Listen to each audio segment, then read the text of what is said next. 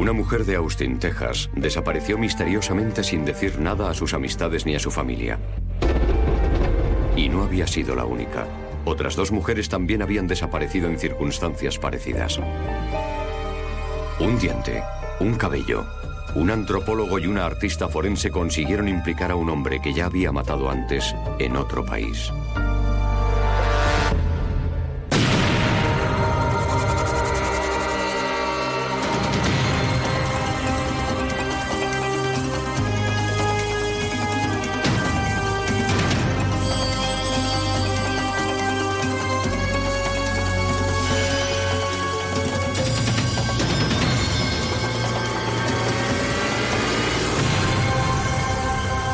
Crímenes imperfectos.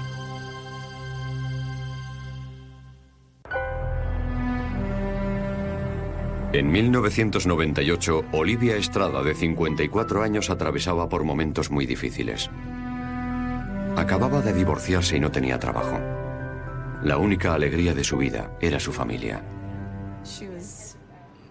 Era divertida. Con un corazón grande como Texas o más grande, ella siempre mostraba compasión con todo el mundo. Una noche, sin previo aviso, una mujer que se negó a identificarse llamó a la familia de Olivia para hacerles una advertencia. Dijo que fuéramos a ver a nuestra madre y que le había pasado algo. Así que la familia fue a ver qué ocurría. El coche estaba allí y también las llaves, pero la casa estaba cerrada. Algo había ocurrido que había sido contra su voluntad. Era una de esas puertas que hay que cerrar con la llave al salir. Así que el último que saliera debía tener una llave porque las llaves estaban dentro. Para cuando llegué, mi primo, que vive ahí al lado, ya había entrado en la casa por la fuerza para ver si estaba mi madre. Y yo miré al suelo y vi que la alfombra estaba mojada. ¿Por qué estaba mojada la alfombra? El detective Bob Merrill encontró restos de sangre en la alfombra mojada, una señal evidente de que alguien había intentado limpiar algo a toda prisa. Así que desde ese momento se iba a investigar como un homicidio esta nueva orden. Fuera de la casa, en el garaje junto al coche de Olivia, los investigadores encontraron pruebas de un forcejeo. Había un anillo junto a la rueda. Me preguntaron si sabía de quién era y dije, sí, es de mi madre, pero ¿qué está haciendo aquí fuera? Había restos de sangre en el anillo y también dentro del coche de Olivia. Pero no había ninguna huella dactilar extraña.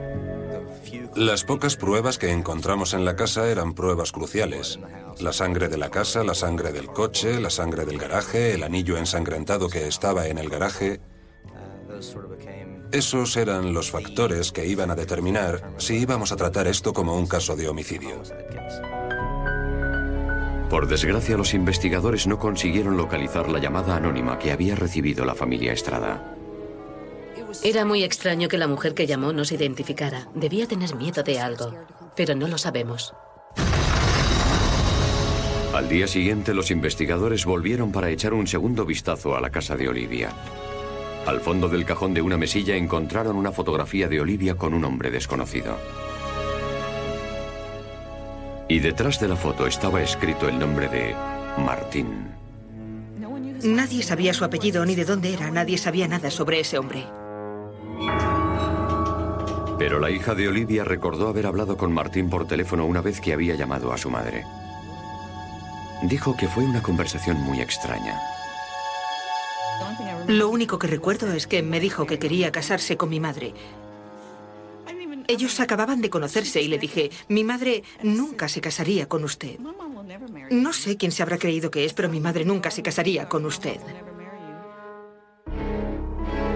Los investigadores facilitaron la fotografía a los medios de comunicación, esperando que alguien pudiera identificarle.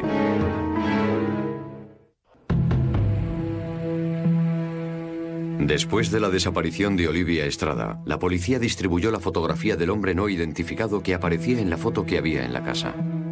Varios informadores le identificaron como Martín González, de 47 años, un inmigrante ilegal de México que trabajaba en Austin, Texas, como peón de obra. Al ser interrogado, González dijo que no sabía nada sobre la desaparición de Olivia. Pero tras registrarle, los investigadores encontraron la llave de la casa de Olivia Estrada. Cuando el señor González fue detenido, llevaba la otra única llave que se supiera que existía en el bolsillo. Y eso indicaba claramente que él fue el último en salir de la casa, lo que también indicaba que algo tendría que ver en el asunto. González dijo que había salido con Olivia de forma esporádica, pero que la última vez que fue a la casa la había encontrado con otro hombre, Manuel Barbosa. Empezó una pelea. Manuel sacó una pistola y él se marchó. Martín se fue y Manuel se quedó. Pero al comprobar el paradero de Barbosa, se demostró que eso era imposible. Investigamos a Manuel y resultó que estaba en una prisión federal desde hacía mucho tiempo. Y estaba muy lejos de Austin, Texas, cuando se produjeron los hechos. Cuando los investigadores consultaron sus bases de datos, descubrieron que González había cumplido condena por asesinato en una prisión mexicana. El primer asesinato fue una estafa. Se citó con una persona en un lugar aislado y le mató a golpes para quitarle el dinero. Cuando salió de la cárcel mató a otra persona en México y poco después se trasladó aquí, a Texas. Y cinco meses antes, González había denunciado la desaparición de otra pareja suya, María Flores. Así que supimos que había más de una mujer desaparecida en su vida. Los investigadores recurrieron al Centro de Tramitación de Personas Desaparecidas, una organización que compara denuncias de personas desaparecidas con los cuerpos de personas no identificadas encontrados en Texas. Y encontraron algo. Tres años antes de que María Flores y Olivia Estrada desaparecieran, se hizo el descubrimiento del cadáver de otra mujer en un descampado, a solo una manzana del domicilio de Martín González. Fue un golpe de suerte, no hubiéramos establecido la conexión sin recibir la llamada. Pero, ¿quién era esa persona? El antropólogo forense David Glassman examinó los restos. Observó un fuerte traumatismo craneal y que faltaban la mayoría de las piezas dentales. El tamaño del cráneo indicaba que la víctima era una mujer y por las uniones de los huesos del cráneo se podía averiguar su edad aproximada.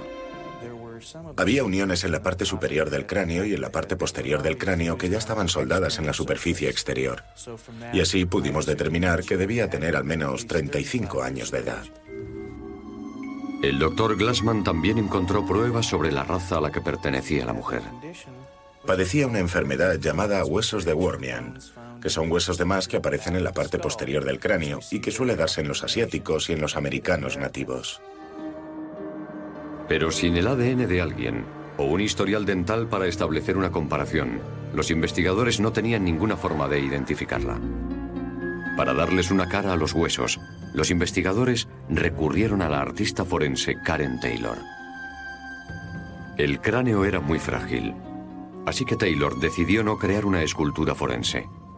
En lugar de eso empleó una técnica desarrollada por ella misma y llamada reconstrucción facial en dos dimensiones. Taylor partió de la base de que la víctima era una mujer hispana y mayor de 35 años. Apoyándose en sus datos antropológicos, la doctora Taylor usó tacos de goma para marcar el grosor apropiado de la piel que varía de una raza a otra. Así se consigue el contorno básico de la cara. Una vez que se colocan los marcadores de grosor en el cráneo, no hay más que unir los puntos para revelar el contorno de toda la cara. A continuación, la doctora Taylor fotografió el cráneo y colocó un velo translúcido sobre la fotografía. El velo es el soporte más fino disponible y suele estar hecho con piel de ternero. Entonces la doctora Taylor empezó a dibujar los rasgos faciales a tamaño real. Un ojo humano normal tiene unos 25 milímetros de diámetro, lo que resulta ser del mismo tamaño que una moneda estadounidense de 25 centavos. Así que suelo coger una moneda y centrarla sobre la cavidad ocular y repasar el contorno. Pero la nariz era lo más difícil, ya que está hecha de cartílago que se descompone. Observo la apertura periforme, la apertura nasal con forma de pera. Añado 5 milímetros a cada lado de la apertura de la nariz y así consigo una idea aproximada de la anchura.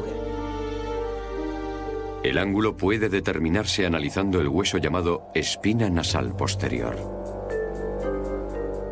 Lo usamos para medir y determinar la proyección de la nariz. Tenemos una fórmula, que es multiplicar por 3 la longitud de la espina nasal para calcular la proyección. Dado que faltaban la mayoría de los dientes, la doctora Taylor tuvo que basarse en un principio conocido como triángulo facial. Existe un triángulo equilátero que se inscribe entre los dos extremos de los ojos y el centro de la parte de abajo del labio inferior.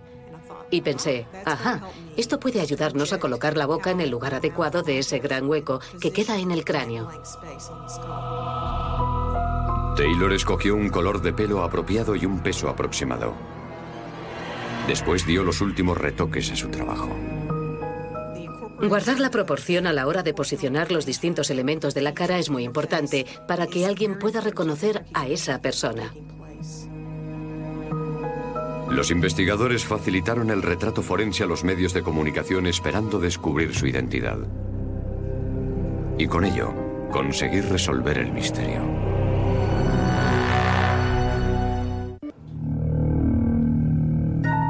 Solo unos días después de que el retrato apareciera en los periódicos de Austin, un familiar llamaba desde México para decir que la mujer se parecía a su madre, Silvia García, de 48 años. Y resultó ser la mismísima esposa de Martín González. Recibimos una llamada de la familia de Silvia diciendo que su madre se había casado con él y que no la habían vuelto a ver ni habían vuelto a saber nada de ella. En el registro de los juzgados constaba que Silvia García había solicitado el divorcio para separarse de González poco antes de su desaparición. Al ser interrogado, González negó tener una esposa y negó siquiera conocer a Silvia García. No hacía más que negarlo todo, era algo increíble. Pero en el domicilio de González, los investigadores encontraron una fotografía de una mujer que guardaba un gran parecido con el retrato forense. Ese fue un gran momento porque todo parecía encajar bien. Era justo lo que esperábamos ver. Las proporciones eran correctas y todo estaba en su sitio. Cuando vimos las fotografías ya estábamos convencidos de que era Silvia, pero demostrarlo era el siguiente problema. Para averiguar científicamente si el cráneo era el de Silvia García, los investigadores localizaron las cartas que Silvia había enviado a sus parientes en México. Esas cartas podían contener el perfil de ADN de Silvia. Seleccionamos los sobres que tuvieran las solapas lamidas o que tuvieran los sellos pegados con saliva, así que intentamos extraer ADN de las solapas y de los sellos. Y conseguimos obtener un perfil de ADN de la solapa de un sobre. Me parece algo fascinante. Y además que la familia hubiera guardado esos sobres. ¿Cuántas personas guardan cartas que les hayan enviado ni hace un par de años? ¿Y quién iba a pensar que pudieran ayudar a resolver una investigación criminal? Es algo que me parece asombroso. Para establecer la comparación, la criminalista Jodie Kohler aprovechó la pulpa de uno de los pocos molares que aún quedaban en el cráneo. La pulpa del diente es una fuente rica en ADN. El análisis PCR de ADN reveló que el cráneo coincidía con el ADN extraído de las cartas de Silvia. Fue una satisfacción. Era algo que nunca hubiéramos esperado. Son cosas que me habían contado, pero que nunca me habían ocurrido a mí. Me alegró mucho que pudiéramos identificar a esa persona. Porque los restos óseos eran bastante antiguos y era como disparar a ciegas. Fue estupendo. Cuando los investigadores volvieron a examinar la sábana que cubría el cuerpo de Silvia, observaron que había un cabello humano en el nudo. Al carecer de raíz, los investigadores decidieron realizar la prueba de ADN mitocondrial. La diferencia con el ADN mitocondrial es que solo se transmite por vía materna, así que los varones no pueden pasarlo a sus hijos. Eso significa que los hijos de una familia y todos los parientes maternos comparten el mismo tipo. Primero limpiaron el pelo con baño de ultrasonido para tener la certeza de que no tuviera adheridas otras células extrañas. Una vez que el pelo está limpio, lo trituramos con un pequeño mortero de cristal, que es casi igual que un mortero normal de cocina. El polvo se disuelve en un buffer líquido al que se le añaden unos elementos químicos que consiguen separar el ADN de cualquier otro resto del pelo. Y se repitió el mismo procedimiento con una muestra de pelo de Martín González. El resultado, el pelo encontrado junto al cuerpo de Silvia García era de Martín González. Cuando se trata de un tipo que nunca habíamos visto antes, como era el caso, se puede eliminar hasta un 99,96% de los estadounidenses antes de encontrar otro tipo igual. El que su pelo estuviera junto con los restos era fundamental para demostrar que él tenía algo que ver con el hecho de que apareciera muerta con un traumatismo craneal. Martín González fue arrestado y acusado del asesinato de Silvia García. Pero aún quedaba una interrogante. ¿Dónde estaban las otras dos mujeres desaparecidas, Olivia Estrada y María Flores?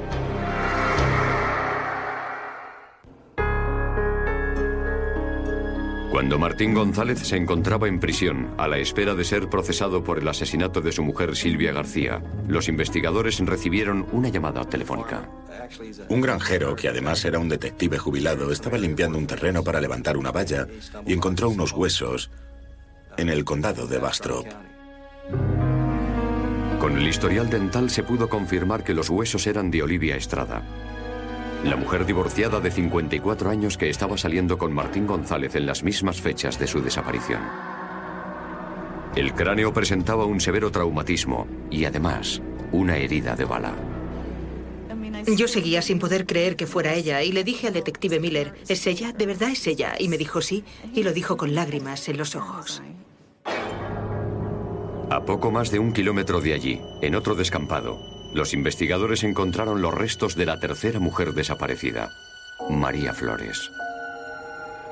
Ella también había estado saliendo con Martín González y había sido él el que había denunciado su desaparición. El cráneo también había sido golpeado con algún objeto contundente. Martín González fue acusado de los tres asesinatos.